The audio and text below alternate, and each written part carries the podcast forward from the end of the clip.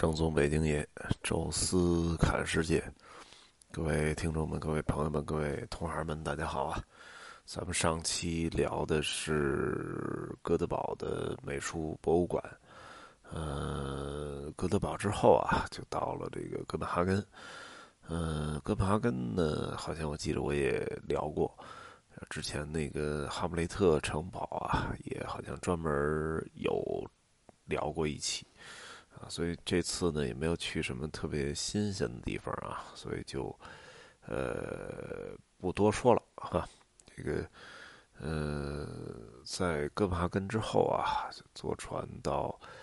德国啊，先走的吕贝克，呃，然后吕贝克，然后再去的汉堡。这两个城市呢，我记得吕贝克我说过啊，这个汉萨同盟时代的荣光啊之类的。曾经啊，年轻的时候玩这个《大航海时代》这游戏的时候，在北海地区最重要的就是吕贝克和汉堡两个港口啊。无论玩那个人物啊，我记得当时选人物的时候有好像是四个选择吧：葡萄牙的一个小航海家啊，然后呢，呃，这个来自好像。来自中国的一个什么立志改变中国的一个一个呃航海者，呃，然后另外两个都应该是来自北欧的，呃，一个是荷兰的吧，我记得叫阿哥特商会啊，一个小姑娘，还有一个是来自北欧的瑞典的，叫我记得叫博拉斯统吧，呃，是一个海军将军。啊，这两个在北欧发展的人物啊，第一个要面对的敌人叫舒派亚商会，哎，就是类似汉萨同盟后期的这么一个商会，呃，应该是整个这个游戏当中最简单的一个敌人啊，那个船都极差啊，但是他这占这两个商港特别好，所以印象很深刻啊，就是在这个地方，呃，原产品包括这地方海港也多。呃，吕贝克呢，因为咱们之前提过啊，就不多说了。呃，这回呢聊一聊汉堡啊。说到汉堡呢，就是这个汉堡包啊，这种东西 （hamburger） 从这儿来发明的。我也忘了我音频里说没说过了啊，就是德国的北部，尤其是北部一种就是用搅出来的那牛肉末压成那种牛肉饼，然后煎一下啊，然后就着面包吃啊。美国人呢就看这个。还挺有意思啊，就别就着面包吃了，把面包呢切成这个两半儿啊，把这牛肉饼夹中间儿，就变成美国那汉堡包了啊。咱们一般就知道这个这个东西应该从汉堡这地儿传过来，所以就叫 hamburger 啊，就是汉堡人吃的东西啊。那除了这个对我们有影响以外啊，其实更重要的啊，来到汉堡呢看什么？汉堡自己也当然也有它那个市政厅啊，尤其在那湖边那块，还是挺漂亮啊。有几条这个漂亮的大街、购物街啊，市政厅啊。上一次我去汉堡也是临近圣诞节啊，这个圣诞市场已经很热闹了。呃，但是这一次呢，我们并没有往那个市政厅那方向走啊。主要原因呢，就是呃那种景色呢，我觉着。在后边啊，欧洲的这个行程当中，很多地方都是去看市政厅，啊，是去看什么大钟楼、大教堂、皇宫。所以，呃，我觉得在汉堡这个城市还看这个的话，就没什么意思了。汉堡呢，有一个比较独特的一个景点，是其他城市。都没有的啊，所以这次呢就带团跑到那个地方去了，啊，那个地方叫仓库城，汉堡仓库城也是我们这期的主题。啊，什么叫仓库城呢？就正好这个汉堡啊，呃，有一条河啊，易北河，直接就入海了啊。它入的海呢是这个北海，啊，当然那边啊吕贝克也有条河啊，进入的是波罗的海。而这两条河呢，中间啊有一个基尔运河啊，把两条河连通，也就是作为德国啊，那么这两个商业港口啊中间的运河连通啊，天然河道和运河，那么把波罗的海和北海啊彻底连接在了一起啊，也就是说，德国的商船是可以不需要啊经过什么丹麦、瑞典那个海峡啊进入德国的正北部。啊，像从西北部的这个汉堡入入这个河口，啊，可以有很多船就可以进入这个什么吕贝克啊，甚至走什么易北河啊，就进到呃更深的德国的内陆地区，啊，所以这是一个非常重要的入河入海的一个重要的港口城市啊，汉堡到现在也是德国最大的商业港口城市。那这个。呃，在德国啊，刚刚统一那个时代啊，就考虑到了商业，啊，因为这个汉堡这个商业的传统是非常的久远，最早在汉萨同盟啊，就是一个特别重要的一个商业港口城市，啊，那么也建了很多当年那汉萨同盟叫布吕根啊，就那种木头的呃仓库房，上面是仓库啊，下面是商铺。啊，这个很很不错，但是那个时代很久远啊，汉萨同盟那个时代，呃，除了现在在贝尔根还保留了一点这个，就布吕根我也见过啊，到那儿一看，呃，很壮观，但都是木头的，而且并不是很高啊，那个设计建造的，呃，就当时的技术很辉煌啊，但到后来，啊，大航海时代文艺复兴那时候，还是比不了，呃，所以哎，这个这个后来这块可能这个。所谓的布里根啊，可能都毁掉了，或者都毁战火，或者自然的木头的衰败，啊，最终都找不到了，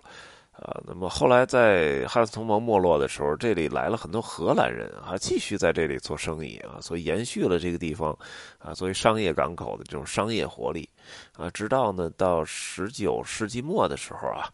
德国统一了啊，俾斯麦啊带着这个军队啊，从德国的北方啊，带着普鲁士的军队，整个席卷这个神圣罗马帝国的全部领土啊，最终除了奥地利以外啊，基本所有的都被统一起来啊，叫德意志王国啊。在这个时候呢，它最重要的港口还是汉堡啊，因为。德国这个地方很很很难受啊，它这个几乎就是在最北边的时候，这这这沿线啊有这个海岸线，剩下都是内陆国家，呃，所以对他来讲啊，这个航运。呃，只能集中在汉堡这港口啊。第一，汉堡本身是个很大一点城市啊。这个后期在扩建的时候，啊，吕贝克是有巨大局限的，因为它自己有城墙、有护城河，啊，就那么大点地儿，你没法再扩建了。而汉堡这个扩建的潜力很大啊，而且它是正对着。呃，这个北海，北海其实就是北大西洋，啊，所以这个整个这个船出去之后，可以到各大洲啊，都很方便，啊，所以汉堡呢，在德国统一之后啊，开始进入一个高速发展、高速繁荣的这么一个时期，啊，那么在这个就在城市旁边啊，有这么一个河道当中，中间有这个，呃，我们应该中国管叫州吧，就是。啊，像那个水，就是前后左右都有水围着的，啊，比如咱这长沙那地儿叫什么橘子洲头啊，橘子洲，啊，也是这个意思啊。那么它这有这个洲呢，就是中间这种狭长啊，特别瘦，特别长，呃，正好跟这个河道呢是这个走向是吻合的，啊，所以在上面呢建了这种就是仓库型的这种。大的建筑楼啊，然后特别狭长啊，跟着那个舟的那形状一块走，呃，就用这红砖的这种建筑形式啊，建出了有一点后期那种看起来有点像包豪斯那种感觉的建筑啊，当然它比包豪斯要早。啊，那么在这个地方啊，上面都是几层的仓库啊，下面呢是可以方便物流船运的那种很大的那种仓库门啊。另外呢，在走路的地方还可以就是看到那有些呃是可以开到底商，是可以开成商铺的，哎，上面存放东西啊，下面就可以进行销售啊。这里可能当年销售有这个来自东方的什么丝绸啊。呃，茶叶呀，什么陶瓷啊，包括来自什么印度、东南亚的香料啊，就各种奇珍异宝吧。啊，在这里也应该德国的，应该这个德国的当地人都能买得到啊。所以，当然现在呢，不是仓库了啊，现在已经有的改建成了办公楼。然后还有很多的改建成了，比如说博物馆啊，什么海关博物馆、什么香料博物馆啊之类的。还有一个当地人很喜欢的一个，就就是叫迷你世界吧，Mini Art 什么 Worldland。呃，这个地方好像中国人对它就一般了，因为有点像咱们中国有这种世界公园啊，或者微缩景园。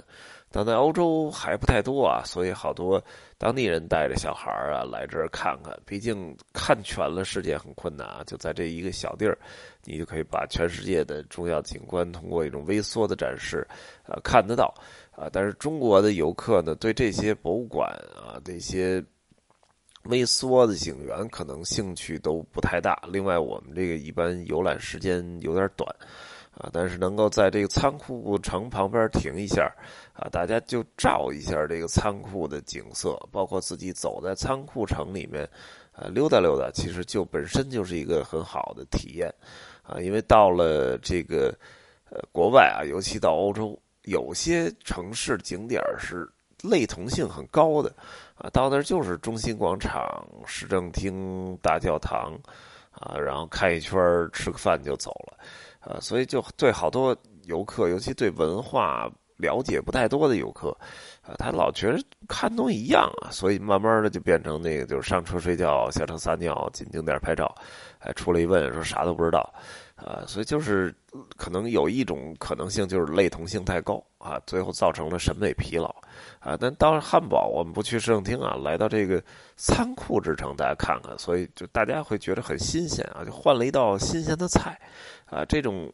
建筑形式啊，这种就是给你所体现的景点的内涵，是跟其他地方完全不一样的啊。在中国也很难找得到啊。他给你